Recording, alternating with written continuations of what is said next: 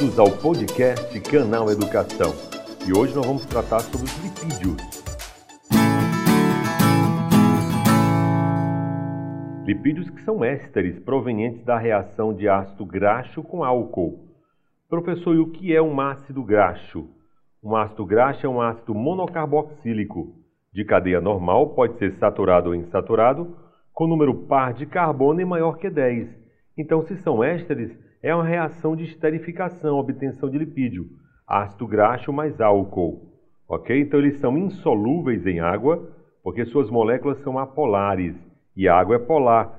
Então, semelhante dissolve semelhante. Se não são semelhantes, eles não vão ser, vão ser insolúveis. Ou seja, não tem carga elétrica e por esse motivo não possui afinidade pelas moléculas polares da água. Temos também, pessoal, as funções dos lipídios, né? É reserva de energia utilizada pelo organismo em momento de necessidade e está presente em animais e vegetais, os lipídios, lógico, né? Isolante térmico. Nos animais, células gordurosas formam uma camada que atua na manutenção da temperatura corporal, sendo fundamental para animais que vivem em climas frios. Alimentos ricos em lipídios. Nós temos alimentos de origem animal e vegetal.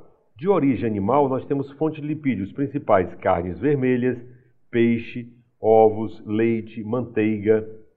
E os alimentos de origem vegetal, fonte de lipídios, quais são os principais? Coco, abacate, oleaginosas como castanhas, nozes, amêndoas, gergelim, azeite de oliva. Então, a ingestão de lipídios é fundamental, pois ele traz diversos benefícios para a saúde, auxiliando no funcionamento do organismo e os alimentos ricos em lipídio podem ser de origem animal e vegetal. O que o, que, problema dos lipídios são os excessos, pessoal, os excessos, tá? mas eles são fundamentais. A divisão dos lipídios, basicamente dessa maneira, nós temos lipídios simples e lipídios complexos. Lipídios simples são formados por a partir de ácido graxo e álcool. E os complexos é formado a partir de ácido graxo, álcool e outros componentes. Exemplos de lipídios simples: nós temos os glicerídeos e os cerídeos. Exemplos de glicerídeos: nós temos óleo e gordura. Vamos já ver a diferença de óleo e gordura. E os cerídeos nós temos as ceras, as ceras. E os lipídios complexos nós temos fosfatídeos, cerebrosídeos e esteroide. Vamos falar de cada um deles. Por exemplo, a diferença entre, entre óleo e gordura, entre óleo e gordura e cera. Óleo, pessoal, é líquido a temperatura ambiente. O óleo é líquido a temperatura ambiente, enquanto gordura é sólido a temperatura ambiente. Óleo apresenta cadeia carbônica insaturada. Óleo é insaturado. Já gordura, a cadeia carbônica é saturada, só tem ligações simples insaturada porque tem ligação dupla, por exemplo. Tá? E então as ceras, professor. Cera é o resultado de um, é, de um ácido graxo com álcool superior. Ácido graxo nós já falamos que são ácidos monocarboxílico de cadeia normal, pode ser saturado ou insaturado, mas com um número de carbono pai maior que 10. E o que é álcool superior, professor? É um álcool de elevada massa molecular por exemplo, nós temos cera de abelha, cera de carnaúba, cera de ouvido, por exemplo, são cerídeos que são resultantes da reação de ácido graxo com álcool superior. Só para ter ideia, na cera de abelha, o álcool que participa na formação tem 30 carbonos, pessoal. E o ácido tem 16 carbonos. Olha o tamanho dessa molécula, então. Tá? E por falar em óleo e gordura, vamos falar um pouco mais, né? Por exemplo, pessoal, uma dica importante que você tem que lembrar: processo de rancificação da gordura. Gordura exposta ao ar entra em processo de rancificação, ou seja, formação de ácidos com cheiro rançoso, é, devido ao ácido butírico. Que cheiro rançoso é esse? Queijo velho. Tá? O queijo velho, tá? aquele cheiro de queijo velho é a rancificação da gordura. E como o óleo é insaturado, se o óleo é insaturado, eu posso hidrogenar um óleo. A hidrogenação catalítica de um óleo vai produzir o que? Margarina ou manteiga. Margarina é de origem vegetal e manteiga de origem animal. Outra reação envolvendo gorduras, né, glicerídeos, é a reação de saponificação, que é chamada hidrólise alcalina, ou, ou reação de formação do sabão. Você tem triglicerídeo reagindo com uma base forte. O que vem a ser base forte? Base de elementos da família 1A e 2A, como por exemplo o hidróxido de sódio. É uma base forte, que é a soda cáustica. Então quebra a molécula do, de gordura triglicerídeo e forma sabão e libera um álcool, pessoal. Esse álcool é importante. É o mesmo álcool liberado na reação de transesterificação do biodiesel. Qual o nome desse álcool, professor? É 1, 2, 3 propanotriol, glicerina ou glicerol. Então, esse álcool é o álcool liberado na reação de fabricação do sabão e também na reação de produção do biodiesel. E vamos ver a diferença também entre sabão e detergente. Sabão, pessoal, é um sal de ácido graxo, enquanto que detergente é um sal de ácido sulfônico, tem enxofre.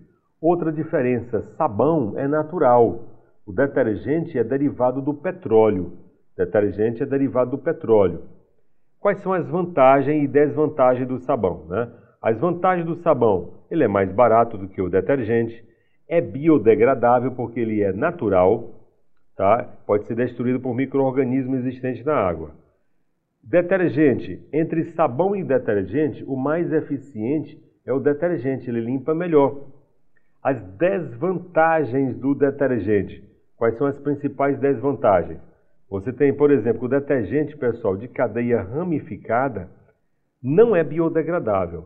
Então vale a dica, ó, quanto mais ramificada for a cadeia carbônica de um detergente, menos biodegradável ele vai ser. Quanto mais ramificada for a cadeia carbônica de um detergente, menos biodegradável ele vai ser. Então, para a natureza, o melhor é o sabão. Em termos de eficiência, o melhor é o detergente. Então, nós falamos também que os lipídios né, complexos se dividem em fosfatídeo, cerebrosídeo e esteroide. Então, vamos falar dos esteroides. Os esteroides, pessoal, eles são hormônios, né? Nós temos, por exemplo, o LDL e o HDL. O LDL é o colesterol, por exemplo, o colesterol é um esteroide, né? Exemplo de colesterol, temos dois importantes, HDL e LDL. O LDL é que é o, o colesterol ruim, pessoal, e o HDL é o bom, certo? Então, ó, o LDL acredita que são a classe maléfica ao ser humano, por serem capazes de transportar o colesterol do fígado até as células e vários tecidos. Acredita-se ter ações danosas formação de placas de gordura, arteriosclerose nos vasos sanguíneos, entupimento dos vasos, vamos colocar assim. Provoca tromboses, aneurismas.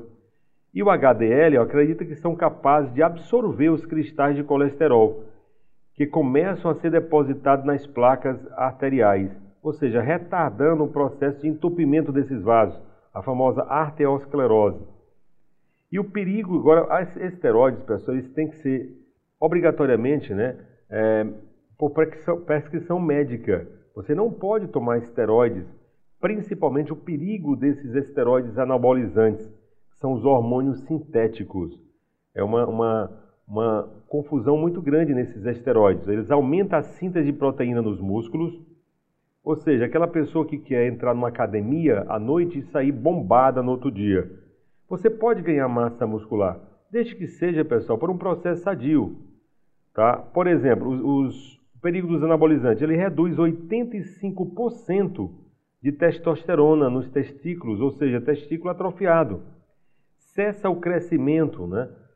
É, câncer de fígado, hepatite, aumenta a pressão arterial e risco de, de ataque cardíaco.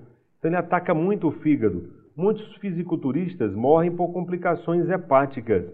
Mudança de comportamento, quem faz uso de de anabolizante, mudança de comportamento, a pessoa fica agressiva, tem irritabilidade fácil e pode ter depressão também. Desequilibra, por exemplo, o ciclo hormonal da mulher. A mulher fica mais masculinizada.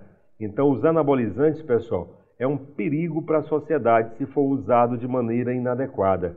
Quem tem que prescrever é o endocrinologista. Você não pode tomar anabolizantes a bel prazer tá? só porque seu colega está tomando anabolizante.